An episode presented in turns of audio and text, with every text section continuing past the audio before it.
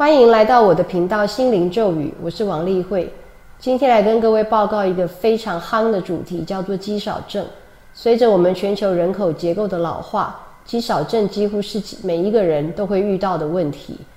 那过往这三年，因为疫情的关系，二零二二年的亚洲肌少症工作小组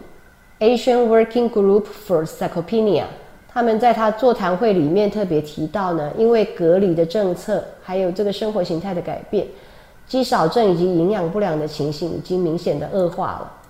那我们可以看到，在四十岁之后呢，每十年我们的肌肉量，我们是指骨骼肌，也就是瘦肉，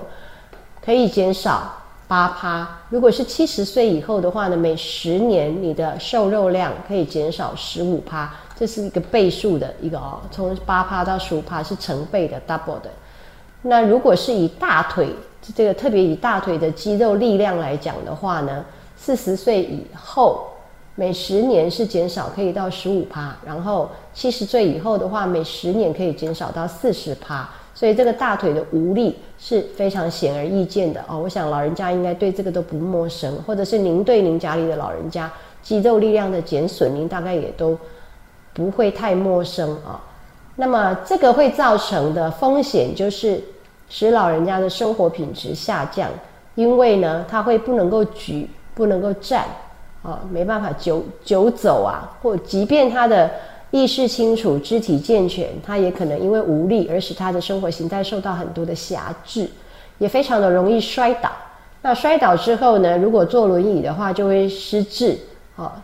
然后。失能这些种种的风险也都增加了，然后死亡率也就增加。那么我们在这个亚洲的这个肌少症工作小组的定义里面呢，我们可以找到，就是呢，它对于这个肌少症的定义是去看一个叫做 SMI，就 Skeletal Muscle Index。好，那我们知道有所谓的身体质量指数 BMI 嘛。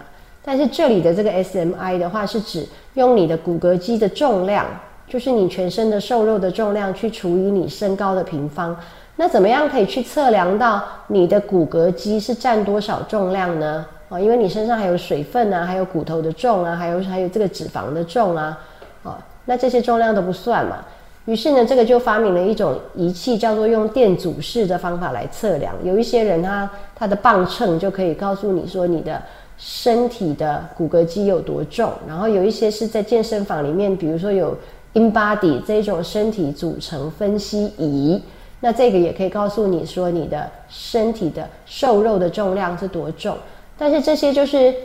啊，因为它是一种电阻的观念嘛，那电阻就受到你身体是。呃，很多的水分还是你是脱水的状态。如果你脱水的状态的时候，你的电阻就会高；如果你水分非常的均均匀充沛的话呢，你的电阻就会低。所以呢，变成就是你在不同的情况情况下去测量的时候，你这个数字都会有波动了。那最精准的方法呢，以这个啊亚洲肌少症工作小组，它在二零一九年的一个更新版本的一个。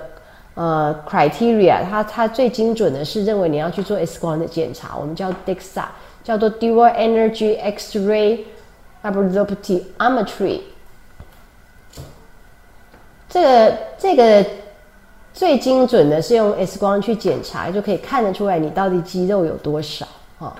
然后男生的话就是你这个 SMI 的话必须要是有七，然后女生的话是必须要到五点四。那如果你平常是用家里的磅秤或是健身房的仪器，这些不是 X 光的东西做出来的话，那么它男生的 SMI 仍然是要有七，那女生的话是要有五点七，会比这个用 X 光做出来的 DEXA 做出来的稍微再再要求再高一点。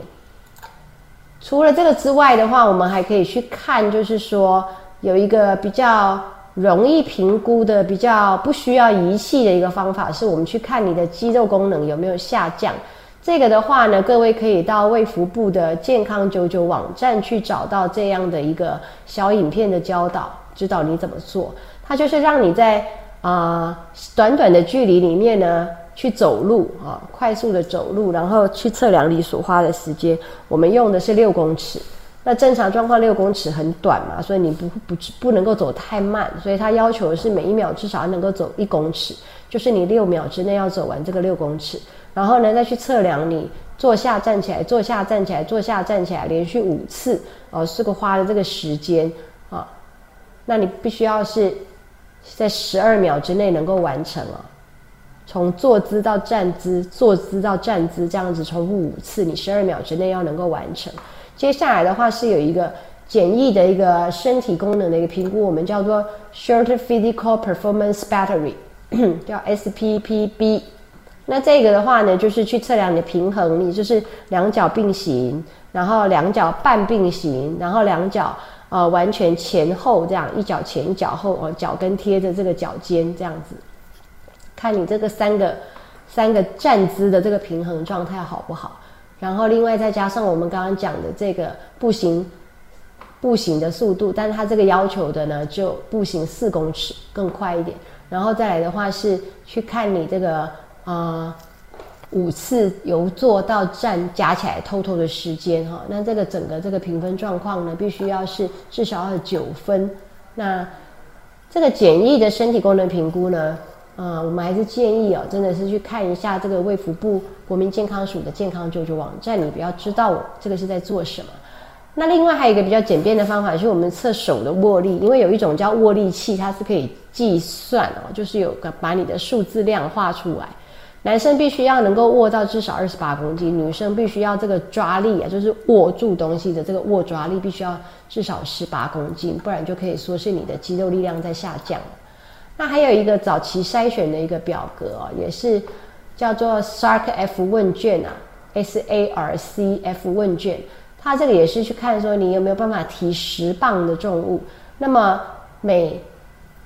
一公斤的话是二点二磅，那这个十磅的话呢，就是四公斤多。你提四公斤多的重物有没有困难？你走过一个房间有没有困难？你从椅子上或床上站起来有没有困难？你爬十格楼、十梯、十阶的楼梯有没有困难？你过去一年总共跌倒几次？好，那就是零一二，没有困难，有一点困难到非常困难，就零一二这样去评分。那如果是，如果是。都蛮困难的。那你有四分以上的话，你这样也可能就是有肌少症。那另外我们会再合并一个所谓围这个量小腿围啊。如果你这个男生的小腿三十四公分都不到，然后女生的小腿围呢三十三公分都不到的话，我们也觉得这可能是有啊肌肉的一些肌力